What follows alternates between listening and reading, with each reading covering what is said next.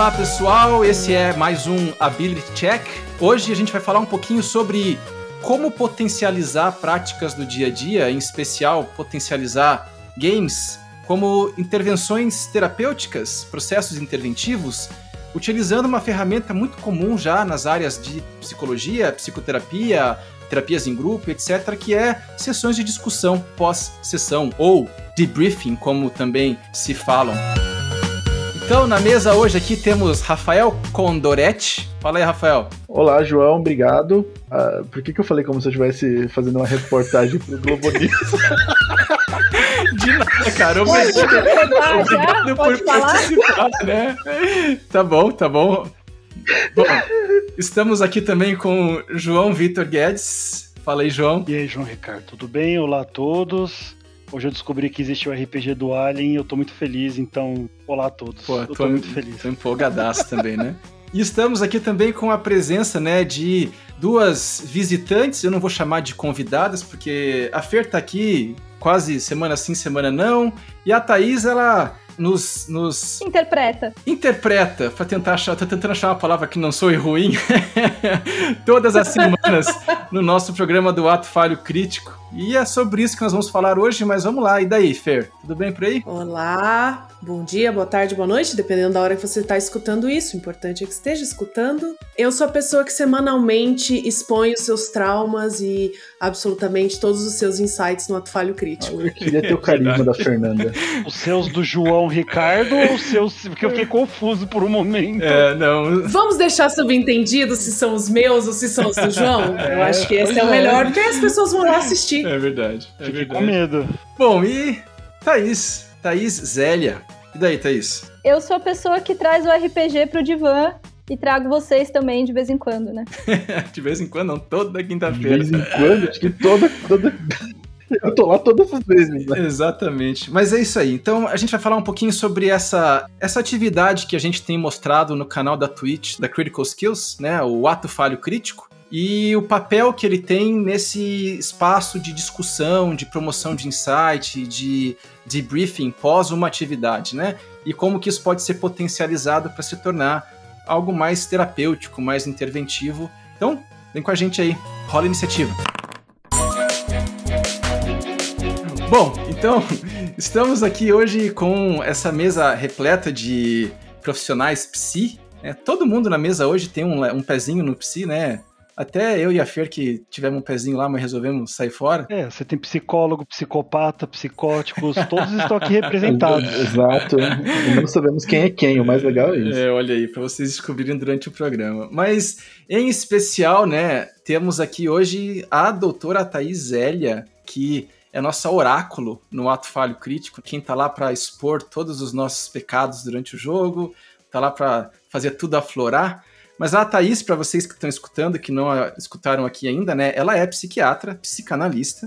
Ela é professora da Santa Casa Hospital de São Paulo, bastante conhecido. E ela também tem a sua carreira acadêmica, né? É mestre em ciências da saúde, atua na docência, atua em diversas frentes aí na geração dos novos psiquiatras desse mundo, né, Thaís? Sim. Muito obrigado por ter vindo, mas por favor, me corrige aí, complementa o que, que eu posso ter falado de besteira, mas seja muito bem-vinda. Não, é isso aí, eu sou psiquiatra, sou psicanalista, tô na Santa, né, fazendo essa função de ensinar o pessoal. É, eu fico na residência, fico na graduação, na pós-graduação, e aqui na Critical Skills. Muito bom, muito bom. Então, mesa de casa, mas com aquela aquela visita que vem, quando você vem, você pega teu melhor vinho para receber, né? Ou quando você tira lá aquela louça mais bonita para fazer um jantar e tal. Então, seja bem-vindo. João, visita boa, você serve café com bolo de fubá. Pode ser. Eu, daqui não tem essas coisas. Não tem cara. vinho no mundo que substitui uma maravilha não fala dessa. isso, aqui não tem essas coisas, cara. Não tem? Não tem, não tem. Putz, tô sofrendo por você. Mas então oferecemos bolo de fubá e cafezinho para Thaís ali. Mas Thaís, a ideia então, a gente trouxe você aqui, mas a Fer também, porque ela faz parte do ato falho crítico, né? E a gente tem tido essa experiência já há um, alguns meses, né? Uh, para aqueles que não sabem, né? O Ato Falho Crítico é esse programa, então, que a gente faz no canal da Twitch, né? Procura pela gente lá, iniciativa Critical Skills, mas ele está linkado também no post aqui do Spotify ou da, de qualquer que seja o agregador que você está usando. Mas a gente faz então uma mesa de RPG no formato né, que a gente propõe como a nossa mesa terapêutica da Critical Skills na quarta-feira à noite, no canal da Twitch, né, às nove da noite. E na quinta-feira, também às nove da noite, a gente faz o ato falho crítico. E essa brincadeira do ato falho crítico é exatamente uma brincadeira que reflete o que, que ele é, né? Então, Thaís, fala pra gente, o que, que é o ato falho crítico e por que desse nome e qual que é o papel dele? O ato falho crítico, né, o nome surgiu de, de justamente isso, né, uma brincadeira entre o que a gente chama de ato falho na psicanálise e o que a gente chama de uma falha crítica no RPG, e juntar essas duas coisas. O ato falho é um conceito do Freud, que está fazendo nesse ano 120 anos já, onde o Freud fala que, na verdade, o que a gente fala errando é a verdade do que a gente quer falar. Absolutamente então, maravilhoso. Não é? Pai Freud é lindo, gente.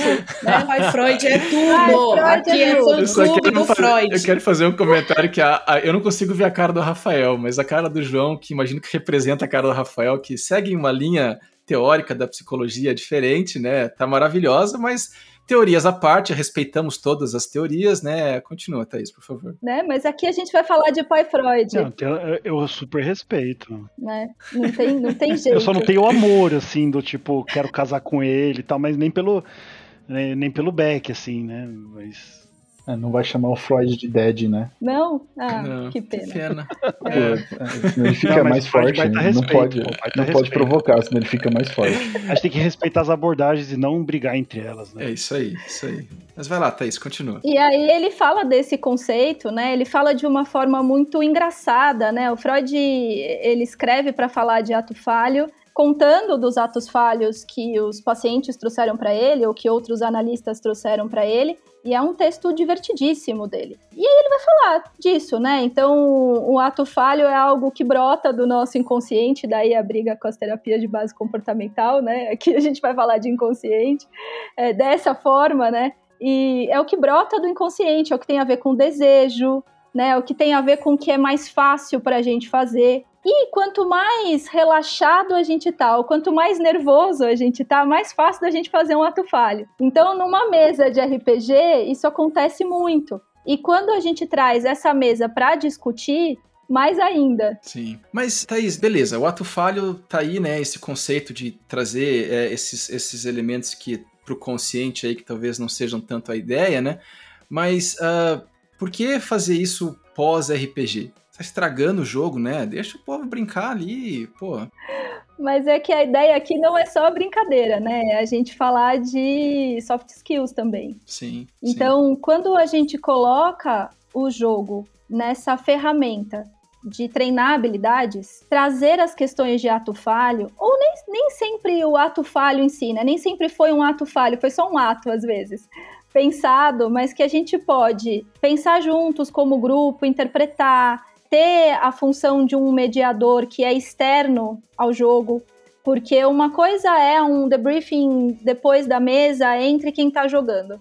Né? Outra coisa é a intervenção de alguém que não está dentro da mesa, ouvindo ali a dinâmica e podendo colocar isso nas habilidades, pontuar os caminhos, ah, as coisas que aconteceram na sessão, né, na mesa. Isso vai fazendo com que a gente tenha noção consciente do que a gente fez ali e consiga melhorar essas habilidades. Legal. Rafael, João, vocês também são psicólogos, trabalham numa clínica, né? Uh, eu tive um pouco de experiência, mais ou menos, mas a gente se formou nessa área e tal. Mas uh, não me parece que é uma prática que é muito distante do que se faz em outras áreas, né? Vocês conhecem aí outras atividades que façam algo semelhante, que peguem um momento de discussão pós alguma atividade para tentar potencializar esse espaço terapêutico, essa discussão. Isso, se a gente pensar em outras abordagens, na própria cognitivo-comportamental, isso faz parte da estrutura de sessão. Uhum. Né? Você divide estrutura sessão em princípios básicos, e entre eles você tem o rapport e você tem o próprio é, feedback. Né? Então, um seria no começo e outro seria no fim. Em linhas gerais, eu não quero entrar em detalhe, você tem então esse espaço do feedback para poder fazer justamente isso, para poder ter esse momento onde você vai discutir a sessão. E no nosso projeto mesmo, quando a gente pensa no treino de habilidade social, esse espaço final é muito importante de você ter o jogo, aí eu concordo super com o que a Thaís está falando, porque você tem esse espaço onde tem o jogo e você tem o espaço depois para elaboração desse conteúdo. E aí, se você vai elaborar discutindo pensamento, sentimento, comportamento, quais alternativas de comportamento, a relação do grupo, qual termo técnico você vai usar, não importa muito. O importante é você ter esse momento de discussão, ter esse momento de você poder elaborar esses conteúdos com o grupo, né? Então, basicamente, assim, quando a gente estrutura o treino de habilidades sociais, se a gente pega o livro dos Delpret, né, o Manual Prático Teórico, ou se a gente pega a TCC, ou se a gente pega diversas outras abordagens, esse momento de você ter a interpretação, a autoanálise, a autocrítica, o automonitoramento, poder ter essa discussão, elaboração, é muito importante. Né? Então, eu acho interessante o ato falho, porque quando vocês acabam o jogo, você percebe que desliga o tweet, cada um acha que vai pro teu canto, comer o seu cheeseburger, e aí no dia seguinte, quando vocês vão discutir, é aquele momento onde vocês fazem a pausa, e aí sim o terapeuta vem com um papel de tentar organizar, e aí que surgem os conteúdos, né? E no treino de habilidade social, na própria Critical Skills, com os residentes ou com os colegas, é muito legal isso. Porque é quando você começa a discutir os pensamentos, o que você sentiu, o que, que aconteceu, e aí os coleguinhas começam a discutir o que cada um está sentindo com relação àquilo, e isso é muito terapêutico, e é esse momento que é legal, né? Sim.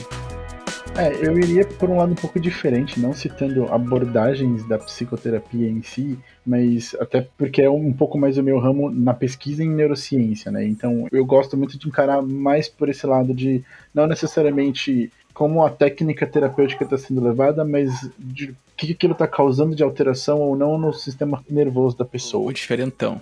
Vai lá, diferentão. Ah, mas eu adoro, esse, eu adoro essa linha de pensamento também, Rafael, né? Sim, não, a é gente muito precisa fazer bom. novas ligações entre as ilhas neuronais, né? Sim, Exato, manda porque manda ver. eu acho que você foge um pouco dessa coisa de ah, quem chamou do que. Não importa quem chamou do que, Uhum. porque o cérebro é o mesmo. Não, não faz sentido você pensar nisso. Sim. Então eu gosto mais de levar para essa, essa parte do, de- do debate, porque quando você fala, putz, o ato falho, o conceito que o Freud cunhou, se você pensa em priming cognitivo, que é quando você percebe uma pista no ambiente, isso deixa pré-ativado uma rede cerebral sua, isso faz muito sentido. Tipo, eu tô passando por uma, uma experiência naquele jogo que me relembra de algum momento da minha vida. Isso vai ativar a mesma rede neuronal, porque memória é assim que funciona. Então, eu vou passar por uma situação que me lembra de um momento, como eu vou agir naquela situação? Provavelmente da forma que eu agi quando eu vivenciei aquela situação, porque é a rede cognitiva que está sendo é, explorada, né, evocada naquele evento.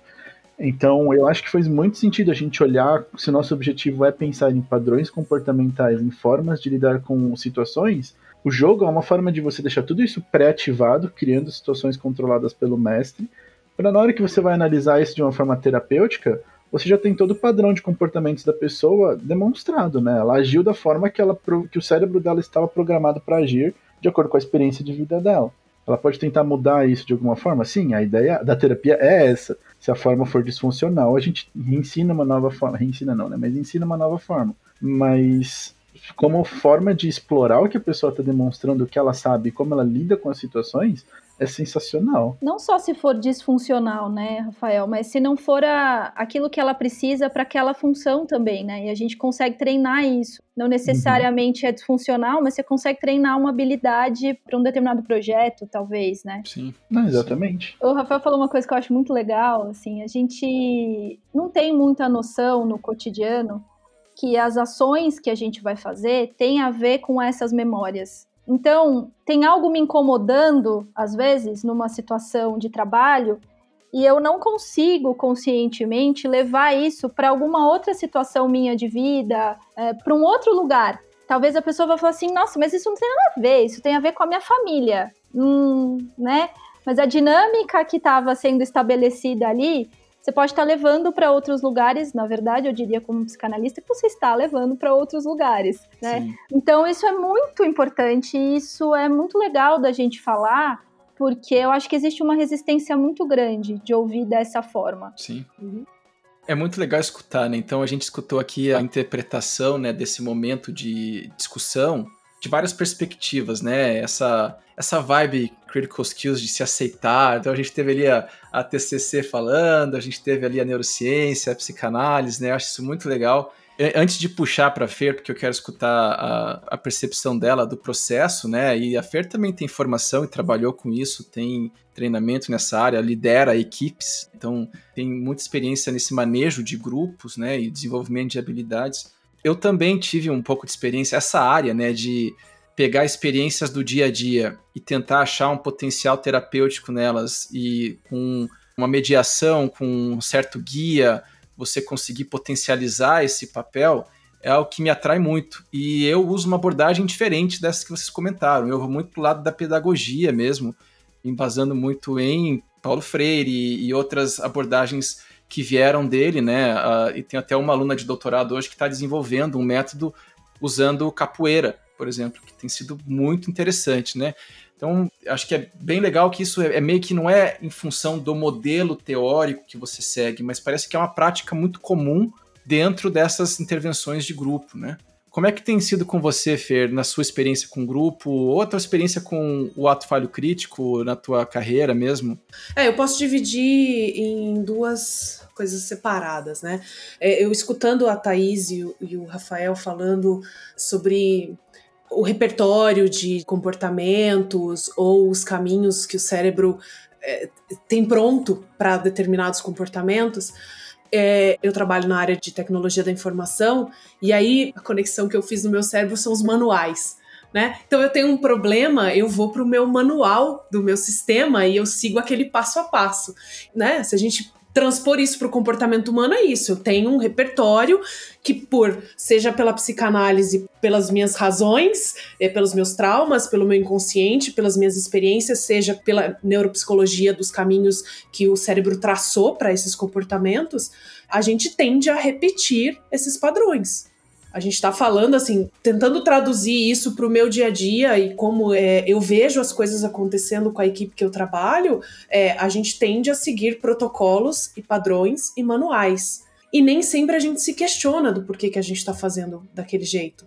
Se dá para fazer melhor, se dá para fazer de outro jeito. Então, muito do, do meu trabalho por não ser uma pessoa é, da área de tecnologia de informação, é discutir com o meu time por que, que a gente faz desse jeito? Esse jeito tá bom? Não aceitar esse tipo de, ah, mas sempre foi assim. Né? Então, é, eu me vejo muitas vezes nesse papel dentro de um mundo corporativo, questionando esses comportamentos e questionando essas razões. E claro que aí eu me faço valer de cinco anos de faculdade de psicologia, que apesar de ter atuado muito pouco em clínica e ter rapidamente migrado para a área de recursos humanos, esse entendimento do funcionamento do ser humano, e aí sim sou fã de Freud, eu acabo me valendo disso para tentar entender as motivações e as coisas que guiam as pessoas, conhecer mais da, da história delas, né? E poder entender elas um pouco mais como seres humanos completos e não apenas como pessoas que trabalham na mesma equipe que eu. E pelo meu lado, participar do AFC para mim é, é pegar e fazer valer os 12 anos de terapia. né? Então, assim, eu entrei na terapia logo que entrei na faculdade e acho que é um, é um privilégio você poder fazer terapia para se conhecer e para trabalhar alguns traumas que todos temos. Então, eu tiro muito proveito das sessões de AFC, porque eu paro para pensar realmente por que, que eu agi daquele jeito, nossa, como é que isso aqui se conecta com a minha vida pessoal, com a minha vida no trabalho. Então, eu percebo que é muito eficaz, né? Quem for lá e assistir a sessão de AFC do Kids on Bikes vai ver eu tendo vários insights e o Rafael judiando de mim como mestre. Olha aí. Não, eu não judio de ninguém. Eu só dou o cenário. Quem judia de si mesmo são vocês. Mas eu queria uh, entrar um pouquinho nisso também, porque o João comentou ali, eu achei muito legal a fala dele de que esse é um processo muito comum na própria estrutura de uma sessão baseada em terapia cognitivo comportamental, né, João? E a Thaís comentou desse ser um uso comum também em outras áreas, né? As interpretações que a gente fez. Então, tirando um pouco o lado do game, vamos pensar na prática disso do dia a dia, né? Que experiências que vocês têm ou que vocês conhecem da utilização de sessões de discussão ou de debriefing com esse viés terapêutico interventivo que venham a ser colocados em situações que seriam cotidianas, né? Que não são necessariamente situações criadas para ser terapêuticas. Obviamente eu vou falar do meu lugarzinho, né? Assim, eu vou falar da psiquiatria, mas a uhum. gente tem uma vivência na residência, né? Os residentes eles começam a atender em psicoterapia por uma obrigação do programa de residência de psiquiatria e eles são supervisionados nesse atendimento, mas o momento de maior crescimento, né, ali durante esse processo é o momento onde eles podem falar do que eles é, vivenciaram, não só na relação com o paciente que eles estão atendendo, mas como é difícil pensar que eles vão fazer essa função nova, como é difícil estar nesse lugar, né? Assim, que eles estudaram bastante a teoria, depois eles vão para a prática. Como é complexo ver a interação do colega de residência com o seu paciente e como isso às vezes traz inveja, traz sofrimento, né? E a gente fala muito desse espaço. Então, eles têm uma atuação ali como terapeutas, mas eles têm um espaço comigo e com a Maria Regina, onde a gente conversa sobre isso e a gente pode dar este feedback desse grupo. E esse espaço sempre, todo ano, ele vai crescendo de uma forma que tem um momento onde a gente está discutindo a dinâmica entre eles fora do setor de psicoterapia. A coisa funciona tão bem, essa discussão, que eles trazem ali para esse momento coisas que aconteceram em outros lugares da residência, em outras uhum. situações da residência, ou até mesmo fora da residência, né? uhum. né? Então, esse discutir o que passa, o que acontece, funciona. Uhum. Eles têm um espaço ali para fazer isso. Eu vou trazer um termo que eu gosto de usar bastante no trabalho, que é de segurança psicológica que é basicamente é criar um ambiente em que as pessoas possam expor os seus sentimentos em relação a si mesma e em relação aos outros.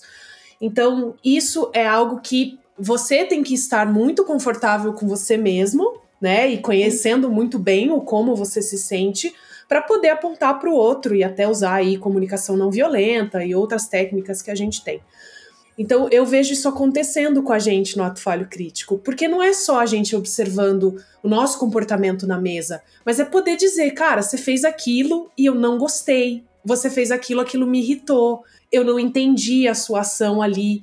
Então você acaba construindo também uma confiança nesse grupo, uma, um rapport nesse grupo, que todo mundo vai ficando mais confortável até de se expor, né? E aí eu falo por mim, eu me sinto super à vontade de me expor em relação às minhas coisas neste grupo, uhum. né? Então eu acho que isso é muito interessante e aí eu vejo claramente isso acontecendo dentro de grupos com quem eu trabalho, que a partir do momento que isso vira uma prática dentro do grupo, de que, olha, aconteceu essa situação, eu fiquei incomodada, eu fiquei incomodado, eu não gostei.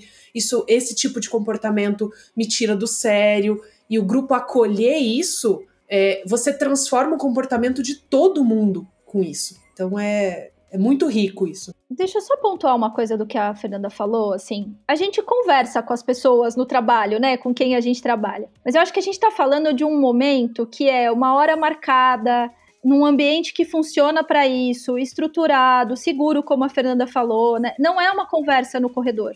É uma conversa num local uhum. marcado ali, que agora tá tudo virtual, né, gente? Mas assim, é uma conversa marcada para isso acontecer. Isso. Então, por isso essa segurança psicológica, né? Porque é aquele momento. Uhum. uhum. Eu ia comentar que além da coisa de ter um momento para isso, onde o objetivo é esse, tem também um papel de uma mediação Sim. Profissional ali, né? Uma mediação que talvez nem sempre ela é profissional do ponto de vista de ser um terapeuta, uma pessoa com formação em psicologia, mas é, é uma mediação de alguém que foi treinado e preparado para. Eu acho que isso é importante porque isso diferencia muito daquela coisa do, do bate-papo, do acolhimento entre amigos, entre familiares, que não tem o mesmo propósito, né? E isso é bem importante de levantar. Ótimo ponto. João, puxa aí. Eu só ia acrescentar, eu achei a fala muito boa da Thaís e da Fer. Eu falava muito isso para os alunos de supervisão, né? Que a gente tem a terapia e a gente tem o que é terapêutico, né? Que não necessariamente as coisas são iguais, né? Tem os mesmos valor. Você pode ter alguma coisa que é muito terapêutico para você e não necessariamente uma terapia, no sentido de ser algo técnico, algo que tem uma fundamentação teórica e você ter aquilo que é muito terapêutico, porque é algo que te faz muito bem, né? E aí eu tava pensando na fala de vocês e tem espaços que você tem uma escuta muito boa, que são espaços que não te invalidam. A gente vive numa sociedade que invalida muito o que a gente fala. Às vezes até sem querer, né? Principalmente sobre sentimentos, né? Sim, sim. E, e eu já cansei de ver paciente falando para mim, eu não quero uma resposta, eu quero que me escute. Eu não quero que a pessoa uhum. procure uma solução para mim, eu quero que ela escute o que está acontecendo na minha cabeça. Em espaço de trabalho, eu lembro que eu já vi isso muito acontecer, principalmente na nossa área da psicologia, que tem muito debate de modelos teóricos de abordagem. Sempre tem aquela fala depois que diz: ah, na verdade. Quer dizer, pô, tudo que eu falei é mentira, né? Na verdade, é, eu vou além. Pô, quer dizer que eu não fui além? Uhum. Quer dizer. E quando você tem um espaço seguro, onde você tem um ambiente que não te invalida, que te escuta e compreende aquilo que você está sentindo, aquilo que você pensa, aquilo pode ser muito terapêutico para você. É, eu, eu, penso muito quando eu jogo videogame com meus amigos. Uh, por exemplo, eu vou jogar Sea of Thieves, que é um jogo de pirata com o Ricardo Rock e com o Chico é um espaço onde a gente consegue conversar, ninguém invalida o sentimento de ninguém. Se alguém fala alguma coisa, o outro escuta, e o outro não está preocupado em dizer não sinta isso, você já deve ter escutado muito isso. Não fica triste, mas eu tô. Sim. Não fica ansioso. Pô, obrigado, você resolveu meu problema. Desfiquei ansioso, né? E isso é um espaço que faz muito bem. E tem o espaço da terapia, que daí você uhum. tem um uhum. profissional que é capacitado e como vocês que estão escutando o podcast já viram que aqui as pessoas têm visões diferentes e todo mundo fala que não vai dar nome, dá nome para alguma coisa, porque na ciência a gente tem que dar nome, é assim que as coisas funcionam. Então, independente do nome que você dá, o profissional tem que ter um modelo teórico, ele tem que ter uhum. capacitação para isso, porque daí é diferente, ele tem uma estrutura por trás do que ele faz, ele tem uma visão e aquilo vai além. Né? É uhum. É diferente de ser uma escuta, ele vai ajudar o paciente no processo do paciente descobrir, é um processo de autodescoberta do paciente. O terapeuta está lá para auxiliar isso de uma forma estruturada, né? Então eu pensei nessas duas coisas, né? E eu, eu uhum. fico com essa coisa martelando na minha cabeça, da invalidação, dos espaços de escuta, dos espaços de interação. E que o RPG proporciona isso, né? Muitas vezes. Eu escutando o João, uma coisa que veio para mim e que a gente toma muito cuidado quando assume uma posição de liderar um time, de ser responsável por um time, é você criar esse espaço mas você também ter a capacidade de entender até onde é o limite que você pode mobilizar certas coisas. Né? Então, é óbvio, eu falo que eu tenho o privilégio de ter me formado em psicologia e conseguir fazer algumas leituras talvez um pouco mais profundas, mas bem limitadas, porque eu não segui na carreira né? Mas esse cuidado de que no ambiente corporativo, no ambiente de educação, quando você cria esses espaços e você mobiliza essas coisas, conteúdos para os quais você não está preparado podem surgir. E aí ter o cuidado de chamar essa pessoa no particular e dizer, olha, talvez aqui eu percebi isso, talvez você precisasse de um acompanhamento, isso você deveria trabalhar mais profundamente, porque é a terapia versus o terapêutico. É, isso é essa fala do João, ela é incrível, porque pode ser algo que te faça muito bem, mas ela não vai tratar e não vai trabalhar conteúdos individuais que a pessoa pode precisar de uma terapia. Uhum. E eu complementaria, é, é uma coisa que eu vejo de novo, né, pensando um pouco mais em funcionamento cerebral, que eu acho muito legal que essa discussão toda redoma né, a questão do espaço da segurança psicológica, de ter um espaço seguro. E isso para mim faz voltar muito no assunto de inteligência emocional, que é um assunto que a gente tem trazido muito à tona, tanto na neurociência quanto na psicoterapia, porque é exatamente essa habilidade de identificar as, o que eu estou sentindo, identificar como eu demonstro essa emoção e como ela afeta a outra pessoa, e identificar como a outra pessoa se sente em retorno. E pensando até na fala do João, né, se a gente está numa sociedade que naturalmente invalida demonstrações emocionais, a gente cria uma sociedade que não sabe expressar emoções e dois não sabe identificar em si mesmas as próprias emoções. Eu acho que conseguir criar uma situação no jogo onde a gente tem um espaço seguro para demonstrar os sentimentos, e depois a gente evoca isso numa parte terapêutica e fala: olha, você usou esta estratégia para demonstrar tal emoção. Você acha que isso é funcional ou não? Você acha que isso cabia naquele contexto ou não? E, querendo ou não, isso traz pra gente uma forma de refletir sobre como a gente demonstra o que nós sentimos em diferentes espaços, em diferentes momentos, e muda a forma como a gente demonstra isso fora do jogo também. Uhum. Então, acho que esse para mim é o maior ganho, é exatamente esse treino de ser mais acolhedor com as emoções dos outros, ao mesmo tempo em que eu sou mais claro e específico na forma como eu sinto. Posso só fazer um, um merchan da Critical Skills aqui? Porque, é, e, e, aí é a sensibilidade do próprio projeto, assim, fazer uma propaganda do projeto Critical Skills. Nós temos muitos profissionais de muitas áreas diferentes, com backgrounds diferentes, e a gente não está nem dizendo só de abordagem, né? E uma das metas foi, poxa, vamos adaptar o máximo de coisas possíveis para a gente criar um método universal, onde todos consigam utilizar e se beneficiar disso sem ficar se preocupando com o nome e tudo mais, para poder criar esse ambiente seguro, para poder usar o projeto numa escola, para poder usar o projeto é, numa universidade, para você criar esse espaço e em vez de você ficar preocupado, ai meu Deus, eles estão usando esse modelo teórico, não, não, relaxa, a gente tentou deixar a coisa universal, porque o mais importante é você criar uma estrutura para você ter um espaço, como o Rafael falou muito bem, você ter esse espaço de escuta, de acolhimento e, e, e além, a trazer uma estrutura para você ir além da escuta, né? Então agora não é mais uma escuta, é a gente pensar nas alternativas, a gente pensar o que poderia ser feito, uhum. como isso afetou a mim, o meu amigo, a sala. Eu tô pensando na escola porque eu acabei de atender uma criança e ele tava falando quanto a escola invalida os sentimentos dele, então eu tô com esse oh. exemplo, mas é isso, criar ambientes menos invalidantes na nossa sociedade. É. E eu acho que tem uma questão do RPG, porque não tem como você se omitir da ação, não tem como você se omitir de participar do jogo. E vai surgir, vai vir conteúdo, você vai ter que olhar para isso depois. Então, acho que essa possibilidade de, além de tudo, além do espaço, além do grupo, você ter que se confrontar inevitavelmente com escolhas, porque o teu personagem não pode passar o tempo todo no, no background, o tempo todo ali por trás das cortinas. Uma hora a habilidade do mestre treinado com uma visão de como trabalhar isso, ele vai te puxar para a luz e você vai ter que agir sobre aquilo. Então é também um método que você, de uma maneira lúdica, você também pode explorar, às vezes, pessoas que em outros ambientes não fariam essa exposição. Né? Então, isso também é muito. É uma sacada interessante de você trazer para o ambiente de RPG, para o ambiente de, de jogos, essa técnica, né? Essa metodologia. Legal. A gente falou sobre o processo e como ele é importante, diferentes aplicações e tal. Mas vamos falar do Ato Falho Crítico, do AFC. Thaís, você é oráculo, né? É o nome que foi atribuído a você nesse papel. Como é que é estar nesse papel? Como é que tem sido a experiência? O que, que te chamou a atenção nessas últimas sessões? Você pode falar bem mal assim da gente se você quiser, porque tá tudo público, né? É só ir lá olhar a Twitch. Então tá tudo público no YouTube. Não, tá... e eu não tô no jogo, então se falar mal, você vai falar mal só de vocês. Exatamente. O João ele tá aqui como o, o, o, o agente externo aqui para poder comentar as coisas, né? Então. Eu posso só somar a sua pergunta, João? Só, só uma somatória, some, Thaís. Some. Porque eu acho muito curioso, não que a sua pergunta tenha sido incompleta, pelo contrário, mas é, é uma curiosidade, porque você não tá no jogo, você não está envolvida, né? Não. Você assiste ele jogando e fala, haha, vou pegar eles amanhã, ou você chega totalmente limpa, sem saber nada e fala, vou deixar essa galera falar e ver o que acontece. Como é que é? Eu fiquei muito curioso. É, eu, vou, eu vou dar uma resposta bem, bem psicanalítica. É, não faz diferença.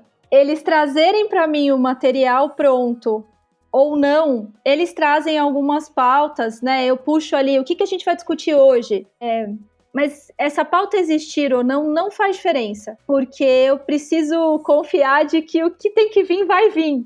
Mesmo que eles estejam falando de algo, a cena, vamos dizer assim, a cena mais quente, vou colocar desse jeito, a que explodiu mais, foi determinada cena. Mas eles me trazem outra no roteiro. Vai caminhar para lá. Vai, não tem como. Né? Essa dinâmica do grupo, coletiva, de todos esses inconscientes ali atuando juntos, vão para este momento. Então, não faz diferença se a pauta vier ou não. O assunto vai vir. E vem, né? Assim, o assunto vem.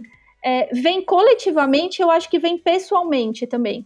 Porque o que eu observo fazendo o, o ato falho crítico, assim, para mim é um lugar onde eu levo muito a psicanálise, mas é diferente de ser uma analista no consultório, né? Assim, no ato falho crítico, de alguma forma, eu tenho um lugar de um suposto saber. Eu tenho este lugar, né? Sim. Eu sei mais ou menos para onde a campanha está indo, o que, que o João está colocando ali como mestre, né? Então eu tenho um ah. lugar de saber um pouco do que está acontecendo ali, um pouco, talvez muito. Eu não assisto, mas eu sei. A Fernanda está fazendo uma cara como se o João me contasse em off Me sentindo traída. É, eu tava pensando nisso também. O João manda fofoca pra ela, vou matar o Rafael. Não, mas... mas tá tudo bem. Se acontece isso, tá tudo bem. Tá tudo bem, né? Acontece. Mas eu sei, por exemplo, que tem um necromante que vocês vão ter que ir lá. Né? Seria diferente se eu tivesse numa sessão de análise com um paciente, onde eu não sei o que está acontecendo na realidade, eu só sei o que ele me traz, né? Por isso que é diferente, por isso que eu tenho um lugar de saber que eu não teria como analista. Uhum. Mas o que eu acho que é mais legal de, de observar, primeiro é isso, que vai chegar no ponto que tem que chegar, e isso é muito uhum. legal de observar. É, outra coisa muito legal de ver é como, quando a gente discute uma quarta-feira, a gente, eles jogam na quarta, a gente discute na quinta, aí Sim. eles jogam na próxima quarta e nós vamos discutir na outra quinta e como muda nessa última quarta-feira o que a gente discutiu no último ato falho. Isso é muito legal de observar. O impacto, né? É, uma das coisas que a gente mais uhum. falou, e Fernando e Rafael estão aqui para fazer coro do que eu vou falar, é não se separem. Não se separem, né? Para de separar o grupo. E aí eles separam Nossa, o grupo. Por favor, você pode falar isso em todas as mesas de RPG? para todo mundo, para os residentes, por favor. Vocês podem não se separar porque alguém vai morrer? E... Então ficou tão clássico isso que o Rafael fez uma mesa que se separasse, o que, que acontecia, Rafael? Morria. Então, de tanto que ele me ouviu falar. Antes da gente entrar um pouco mais, deixa eu fazer um parênteses rapidinho aqui que. Então, como é que funciona o ato falho crítico, né? Só para deixar essa explicação e daí a gente volta um pouquinho para essa conversa que tá muito legal. A gente faz a sessão e aí no dia seguinte a gente tem lá uma hora de discussão que é mediado, né, pela Thaís, e a gente discute o que aconteceu. Então a gente pega e levanta alguns elementos do que aconteceu durante essa sessão de RPG, né? E a gente vem trazer para discussão e daí a Thaís ela vai guiando aquela conversa para que a gente possa falar como se sentiu, como foi, e ela com o olhar técnico dela consegue daí fazer a gente caminhar na discussão para ser algo que venha ajudar a gente a evoluir enquanto grupo, enquanto personagem, enquanto pessoa ali, né? Então, é dessa maneira que a gente propõe o ato falho. Então, o ato falho crítico é esse programa que vem adjacente aí à sessão de RPG para promover essa discussão e essa tomada de consciência dos, dos acontecimentos durante a sessão, né? Então, fazendo esse parênteses aí. Tem sido muito legal, né, cara? Tem sido muito interessante. Uhum. Então, e daí a gente observa essa mudança, e eu acho que uma outra coisa, eu não sei se isso já começou a acontecer, mas vai acontecer, é eles pensarem durante o jogo no que a gente discutiu no ato falho crítico. Imagina que isso acontece. eu acho que, né, assim, vai chegar uma hora que vai ser assim, ah, se eu fizer isso, né? Então, a gente tá nessa fase, porque agora, acho que não tá na fase onde eles deixam de fazer porque vão discutir sobre ou pensaram no assunto. A gente tá na fase onde eles fazem alguma coisa e todo mundo fica, vixi, amanhã vai ser ótimo.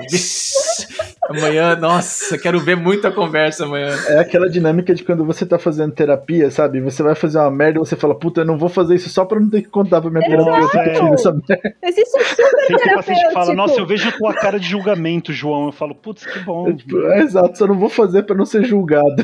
Não ser julgado. Eu, não, eu não julgo, mas eles veem uma cara, então... É.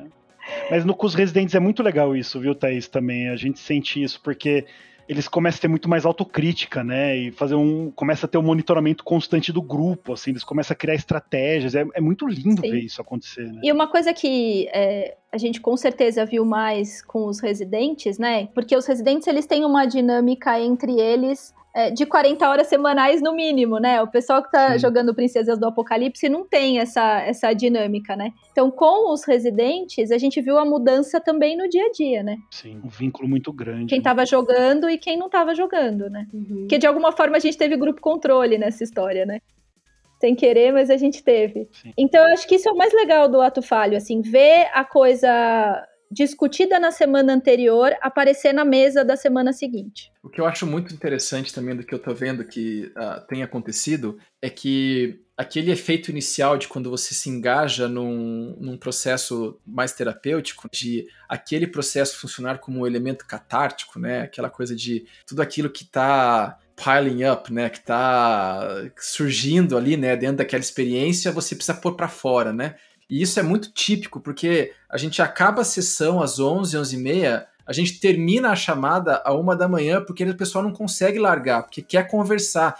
Isso acontece em qualquer sessão de RPG, né? Você faz a sessão Sim. de RPG, ela acaba, você quer falar, porque o RPG suscita essas coisas, né? Uhum. E aí fica aquela coisa no dia seguinte, até chegar ao UFC, é uma conversa do grupo de chat, e as pessoas pensando, e aí de repente passa o UFC, uf, acalma, né? É aquela montanha russa, né? Maluca entre uma sessão e, e UFC, que eu, eu acho que isso é interessantíssimo, né? E aí, eu não sei como é que a, a experiência de vocês com processos terapêuticos grupais aí, porque faz muito tempo que eu não estudo e falo sobre isso, mas me parece que é um processo assim, que daqui a pouco isso vai se assentar um pouco e a gente vai começar a entrar num processo mais mais reflexivo, né? não sei bem como é que isso. Teve um momento com os residentes, eu não vou dar muito spoiler aqui porque é do projeto, mas que eu achei muito interessante. Infelizmente, o João Ricardo não estava envolvido porque ele saiu da mesa, né? Ele nos abandonou, mas o Vitor Otani estava envolvido que num dos últimos episódios com os residentes culminou numa cena onde eles deveriam subir uma escada e apresentar uma fala, né? Eles deveriam deixar algo para trás. E assim, eu tinha planejado meio que, uhul, vai ser legal, vai ser divertido, só que foi muito sem querer também, porque é isso que vocês estão falando, que eu achei muito interessante. O grupo foi ficando cada vez mais fortificado, mais unido, mais estruturado, criando estratégias, a coisa foi assentando. Chegou nesse momento, foi um momento tão lindo que eu e o Vitor a gente ficou olhando para a câmera assim, sensacional, assim, foi um momento, é como se fosse um desfecho de uma terapia. Eles chegando à conclusão daquilo que qual foi o desfecho do processo da jornada deles, assim. Eu acho que o RPG, quando a história é contínua e o grupo vai junto, é um processo muito lindo. É muito legal. Ninguém começa a faltar, a dar desculpa. Ah, é, mundo, né, João Vitor? Mas isso também é pra interpretar, né? Ah, é? Vamos falar sobre isso, João Vitor. Minha casa está reformando, eu tenho desculpa. Mas isso é pra interpretar também. Eu não tô lá, mas Fernanda, é, mas você tô... pode assumir a função. É verdade. Sabe, Thaís, eu falei isso pro João, ele, o João Ricardo, no caso, ele é prova viva de que entrar pro projeto da Critical Skills acendeu em mim uma eu preciso voltar a estudar psicanálise. Aí eu saí comprando o livro de Freud, tô lendo, tô lendo um monte de coisa. E é isso. É uma experiência para mim muito diferente, porque eu me vejo no divã fazendo uma autoanálise, analisando os coleguinhas, porque é nosso, uhum. né? E o que o João Ricardo falou é muito verdade. Eu, eu no meio da sessão eu falo, ai, isso aqui amanhã mas eu acho que isso é legal, isso não inibe a gente de agir sobre, né? De se expor a isso. Pelo menos não para mim. Que eu falo que eu estou muito confortável com os meus próprios vícios de comportamento. Mas é muito, é muito interessante que durante a sessão eu já tô. Hum, a Thaís amanhã. Talvez vá inibir em algum momento. E isso também faz parte do processo porque a gente carrega esse superego acessório, né, do analista que está ali com a gente pontuando as coisas, mas também faz parte quebrar essa idealização, né? Desse lugar super egóico do, uhum. de quem tá pontuando, né? Pode falar palavrão? No, depois vocês cortam na edição? Não, a gente vai deixar. Foda-se, né? O que a Thaís vai falar amanhã, né? Eu não posso falar palavrão. O palavrão foi catártico, né? Tipo, a gente vai deixar foda-se. Pode deixar. Foda-se o que eu vou falar amanhã. Mas é um processo, até você chegar nisso. Uhum você precisa entender e ter treinado aquela habilidade e inclusive construir a habilidade de falar não, eu acredito nessa decisão que eu tô tomando, né? Por mais uhum. que isso vá ser pontuado pelo grupo, mas isso é nível hard, né? É. Você tem que bancar ali a história, né? E os escapes que a gente faz, Sim. você falou de superego acessório, foi para mim assim, quando a gente tem que agir como superego acessório dos outros jogadores da mesa, e como a gente escapa de ter que lidar com os nossos conteúdos para cobrir os conteúdos alheios e todas as nossas resistências. Então, para mim, é um, é um movimento muito interessante, né, Rafael? Mas eu queria falar justamente isso. Tipo, em, em terapia, eu queria tenho. me defender, né? Rolou uma indireta, Rafael. Você sentiu? Não, direta, né, assim, aqui né? é direta. É porque, assim, em terapia, eu tenho uma dinâmica com a minha terapeuta de que, tipo, toda vez que eu penso em alguma coisa que eu acho que é muito embaraçoso e eu não deveria contar, eu conto. Então, no RPG eu tento fazer a mesma coisa como o Logan. Tipo, ah, se eu fizer, eu tô pensando em fazer tal coisa, e se eu fizer vai dar treta no UFC. Então eu vou fazer. Agora ele contou pra gente o segredo. Segredo sendo O segredo é. Como que é? É o treino de habilidade social ao revés? O que, que é, assim? É o, é o- é o bizarro do Não, treino de eu, habilidade eu social? penso, eu penso que assim, se é para esse caminho que minha- meu cérebro tá indo, né? É, é essa solução que eu tô pensando pro problema. E a ideia é justamente discutir os padrões de soluções que a gente tem. Não faz sentido eu mascarar isso só porque eu acho que vai ser discutido. A ideia é demonstrar isso para que seja discutido. Uhum. Então eu faço. Uhum. Eu vou, eu dou a cara a tapa, não tem problema. O logo é discutido em todo o ato falho crítico, mas por mim tá ótimo. Especialmente os que você não vai. Exato, Mas é aquele negócio, né? Pegando o Freud, né? O conteúdo que você programa pra falar, às vezes não é o conteúdo que você precisava falar, né? Eu acho que tudo isso é muito bom, né, cara? Porque É, eu, no papel de mestre, né, eu fico sentadinho ali e falar, beleza, agora vai falar de todo mundo, né? Daqui a pouco a gente começa a falar, eu falo, ih, eles entenderam tudo errado que eu quis fazer. Ih, olha aí, olha o que eles acharam da ação que eu fiz. Ih. Então, E é muito louco que você gera um antagonismo, né? Eu planejo não planejar. sim, Eu sim. acho muito legal isso. Aproveitar, quero fazer uma pergunta pra Thaís, assim. Eu tenho um amigo, Não vou É. falar nome. eu tenho um amigo, não vou falar nomes, que ele só ele tem uma dificuldade, eu não sei se é uma inflexibilidade, ele, ele só joga de monge. Assim, parece uma resistência até. Ele, eu, eu nunca vi isso, assim, ele pode criar um personagem, ele pode utilizar todos, ele cria monges, e monges sempre, né? Ele tem algum problema, alguma necessidade, algum desejo reprimido? Putz, mas um desejo de virar monge, né? Diga-se de passagem que os monges dele, todos eles usam um bastão. Todos Olha os aí, monges deles usam olha aí, bastão. olha né? aí. Fica, simbolismo fica desiste. pra você né? análise aí, eu não... É verdade, é verdade. Como que a gente vai fazer pra treinar Hum. esse seu amigo que a gente não vai falar nomes aqui? Né? é. Como que a gente vai fazer pra treinar a habilidade dele de não ser um monge, né? Olha, é difícil, viu? É resistência. Eu acho que tem que criar um espaço de segurança psicológica, né? Eu acho que tá treinando na categoria de comportamentos restritos e repetitivos de atividade de interesse, assim, é uma coisa. Mas olha, linkando com o que eu falei do Rafael agora há pouco ali, né? Ó, esquiva. Isso daí é comportamento de esquiva e fuga. ó. O Victor fez uma interpretação sobre esse aspecto, né? Que este amigo seu, que não importa quem é, que gosta de jogar de tá monge, mesa. que a, a escolha por uma certa continuidade é uma maneira de você manter certo controle, né? Da exposição. Então, Repetir, recordar, elaborar. É um pouco do que eu falei ali na, na coisa do Rafael. Escolher jogar com o mesmo perfil o tempo todo, você controla quanto você expõe, né? E você acaba expondo coisas que você não queria expor, né? Olha, até falhou. É, a beleza é essa, Até né? travou. Até travou. Até travou a sua Até travou. internet. A verdade é que o dedão do João Ricardo tá no fio da internet, quando ele começa a falar uns bagulho muito assim, ele puxa. João, mas agora eu, eu vou puxar uma outra interpretação, assim, né? É, será que o primeiro monge que você fez foi tão bom assim que você precisa continuar jogando esse jogo? É uma boa pergunta. Foi Ragnarok, não foi? Ou foi o Diablo? Não, foi antes do Diablo. O Diablo não tinha monge na época, acho que foi no Ragnarok. Mas é, eu sempre joguei desde criança, eu jogava coisas de arte marcial e etc. Então tem raízes mais profundas aí. É, tá. Calma, se a pessoa era o João o tempo todo? Não, Meu Deus! Tá. tan, tan, tan. Revelação. O Rafael indo no Twitter, né, agora. Com certeza, eu vou postar pelo crítico assim, vocês sabiam que o João Ricardo só joga de monge? deixa eu fazer uma pergunta pra vocês. Assim, Faça. vou eu mudar o, o- a dinâmica, né, do podcast. Vocês se sentiram desconfortáveis num primeiro momento com o ato falho crítico? Eu não. Não, né? Não. Pouco. Eu Não, adorei sentar e ver os outros sendo expostos, assim, quer dizer, eu achei. Mas eu acho que vale pra você pensar um pouco nas experiências de debriefing que a gente fez em várias mesas de RPG, mesmo sem querer, né? Eu gosto, eu não tenho problema. Eu, eu gosto, eu gosto. Mas é que quando vocês fazem um debriefing na mesa, vocês já têm uma relação transferencial estabelecida, Sim, né? Assim, sim. a Fernanda e o Rafael não me conheciam, o João já me conhece há um pouco mais de tempo, Uhum. mas eles não me conheciam, eles não tinham uma relação transferencial comigo. E aí, como é que é? eu conversei sobre isso com o João Ricardo. Falei, João, será que eu tô. tá demais assim? Eu tô me expondo demais, né? Pra mim, é, de novo, eu vou me valer dos meus anos de, de análise, de divasão mesmo, sabe?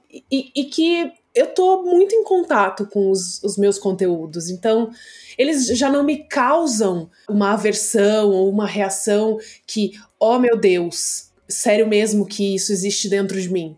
Então foi mais assim, poxa, que legal, eu vou ter uma visão de uma pessoa que não me conhece e que tá me conhecendo através de um jogo, que tem pouquíssimas informações de mim, a não ser isso aqui, e que acerta consistentemente em determinadas coisas que são padrões repetidos meus. Então, para mim, é, foi uma confirmação, assim, de algumas coisas. Eu, no primeiro ato falho, eu fiquei meio, meio nervoso, tanto que eu não fui no primeiro ato falho. Não adiantou nada, né, Rafael? Não adiantou nada. Só falou de você. Eu esquivei total, eu não fui no primeiro ato falho. Mas é porque o primeiro ato falho caiu na semana que eu tava começando terapia. Eu tava, tipo, não vai rolar conhecer duas pessoas novas na mesma semana. Então, eu esquivei total do primeiro ato falho. Mas depois eu falei, ah, não tem problema, vou, porque a ideia é essa e vamos que vamos. Mas eu tô gostando, tipo, eu acho muito interessante a reflexão sobre o meu comportamento. É uma coisa que até na terapia eu tô gostando bastante, de reanalisar a forma como eu lido com as situações. Então, a, a versão foi mais de pensar, tipo, putz, será que eu vou transbordar muito no personagem? Mas eu percebi que sim, eu vou transbordar muito e tudo bem. Tudo bem, exato. É. Rafael tá tipo assim, entrega o celular pra, pra terapeuta e fala, assiste, e aí depois a gente conversa. Vou ler minhas mensagens aqui e a gente conversa. Toda sessão eu falo pra ela, pra ela ver pelo menos o ato falho crítico.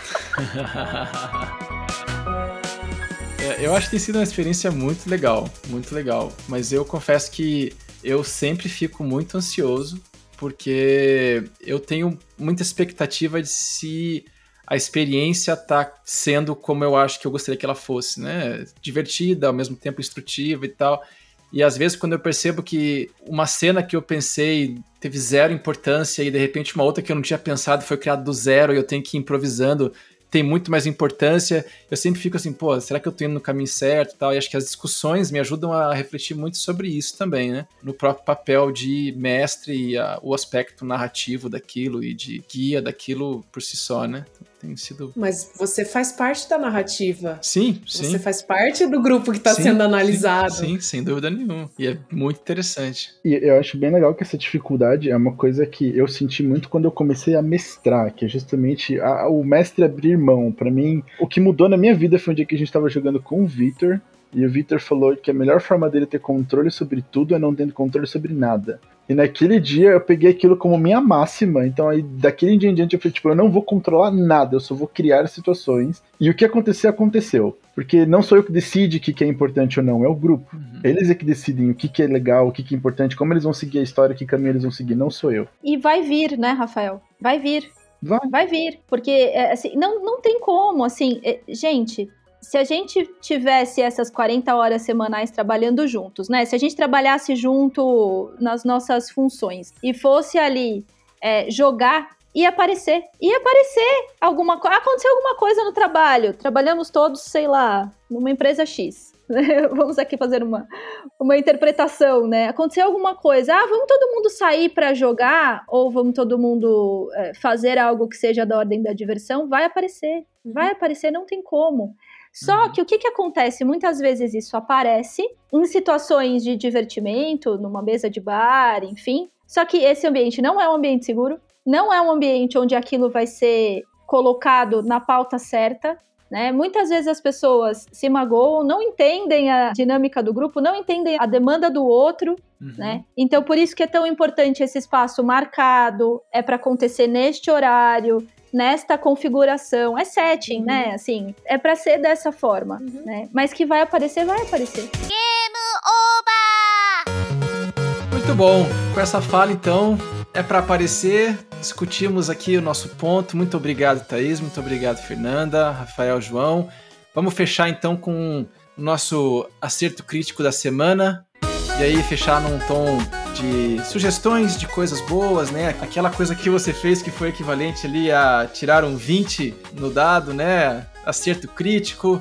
Começando aí, quem quer puxar? Eu vou começar. Eu quero fazer jus aos monges. Vão assistir Shang-Chi. É muito legal o filme. É muito legal. E monges são legais. E Obrigado. a segunda dica é assistam Ted Laço. Quem tiver oportunidade, quem tiver assinatura, da Apple TV, da Apple Plus lá. Ganhou um monte de M ontem, né? Assistam Ted Laço, são construções de personagens maravilhosas. É, a história, é, ele é encantador, então fica a minha dica. Beleza, Thaís. A gente ficou falando de dinâmica de grupo aqui, eu vou falar de um seriado que fala justamente de dinâmica de grupo, mas por favor não encarem ela como uma terapeuta, porque eu acho que ela tá bem fora desta casinha, né? Mas tem um seriado na Amazon que chama Nove Desconhecidos. É, ainda não acabou, tá rolando os episódios ainda. É um seriado com a Nicole Kidman muito bom. Espero que o final seja tão bom quanto tá sendo o meio. Legal, nove desconhecidos. Eu comecei a ver uma série também, mais pensando para me dar ideias de coisas que eu vou usar na, nas mesas de RPG, que tem sido muito boa, que chama The Tudors, uhum. sobre a família real inglesa. E tô adorando, e já tô pensando em muitos problemas políticos para colocar nos jogos também. Boa, boa, legal. João? Ah, vocês estão recomendando coisas muito inteligentes, então eu vou recomendar algo mais. Não, tem uma série no Netflix que eu adoro, que faz eu me sentir muito bem e dar risada, que em português se chama Mandou Bem. Em inglês acho que é Nail, Nail It. Nailed Essa it. série é maravilhosa. Eu sento para ver com a minha esposa, não sei se vocês conhecem, mas é uma série de culinária ao revés. Assim. Então, você tem um chefe francês que faz bolos incríveis, há uma apresentadora que é a Nicole, que é sensacional, aquela mulher me faz dar gargalhadas só que eles chamam pessoas que fazem doces muito mal. São pessoas muito ruins na cozinha tentando replicar obras-primas. E é muito legal porque é um seriado sem expectativa nenhuma, de pessoas muito boas e divertidas e que estão se divertindo e a gente dá risadas horrores. É uma série muito despretensiosa e é muito bom para quem está fazendo mudança e passando por reformas e tendo canos explodindo, eletricidades falhando. Sentar e ver pessoas falhando em fazer um bolo é muito bom. É quando você, o teu dado vai um e o do coleguinha é, vai igual, Todo dia né? você tá tirando um, vai lá ver o pessoal fazendo bolo, eles dando risada com a própria habilidade, você fala, olha só que maravilha, né? Legal. E eu acho que é uma série muito bacana e aproveitando só para aumentar o nível um pouco, mas não tanto. Eu descobri um desenho animado na HBO da Harley Quinn. Vocês já viram esse desenho animado é muito dela? Bom, é muito Meu, bom. Que obra-prima. Que obra-prima. Mas é para adulto, crianças não vejam, por favor, que senão seus pais vão ficar muito bravos com a gente. Mas se você é adulto, veja o seriado desenho animado da Harley Quinn. É maravilhoso. Não vou dar spoilers. Meninas vejam, porque é feito para vocês e é muito legal. Muito bom. Bom, como eu tive o pior dado aí da iniciativa, eu vou por último, né? Então, uh, a minha dica essa semana, meu filho foi pra escola e eu recebi uma foto da escola que eles fizeram um mural, assim, das coisas que eu mais gosto de brincar. E ele falou que adorava brincar com um jogo chamado Zingo, que eu não conhecia, cara. E eu fui descobrir que ele aprendeu a jogar na escola. Então, eu, a gente achou o jogo aqui e agora ele tá me ensinando a jogar um board game. Então, eu tô maravilhado com isso, que o meu molequinho de 4 anos tá me ensinando a jogar. É um tipo de um bingo, só que em vez de você cantar tirando as pedrinhas na, naquela, naquela bola que roda lá, você tira, vai soltando cartinha na mão e daí você tem que pegar a carta e que ele se tem a mesma carta que o outro tem que pegar primeiro. Então, pô, tá divertidíssimo, cara. Chama Zingo. E foi muito Sim. bom, meu filho me indicou. E a outra indicação é aproveitando a, que a Thaís tá aqui, né? Vamos lá escutar o Escuta esse filme. Sim. Podcast que a Thaís produz, né, com o pessoal da Santa Casa, é uma avaliação né, do aspecto psicológico, psicodinâmico, psiquiátrico de filmes e há muito tempo eu procurava um podcast bom de filmes, de interpretação de filmes, e esse tem cumprido esse papel. Apesar de que vocês fazem muito terror, cara. Eu não gosto de filme de terror. Faz uns filmes lá que não são de terror, pô. Não é a gente que escolhe, são os alunos. Ah, ó, então se os seus alunos estão escolhendo filme de terror, cara. Os alunos precisam de terapia. É, não, João, João, João, não, não, eu vou, eu vou defender os alunos.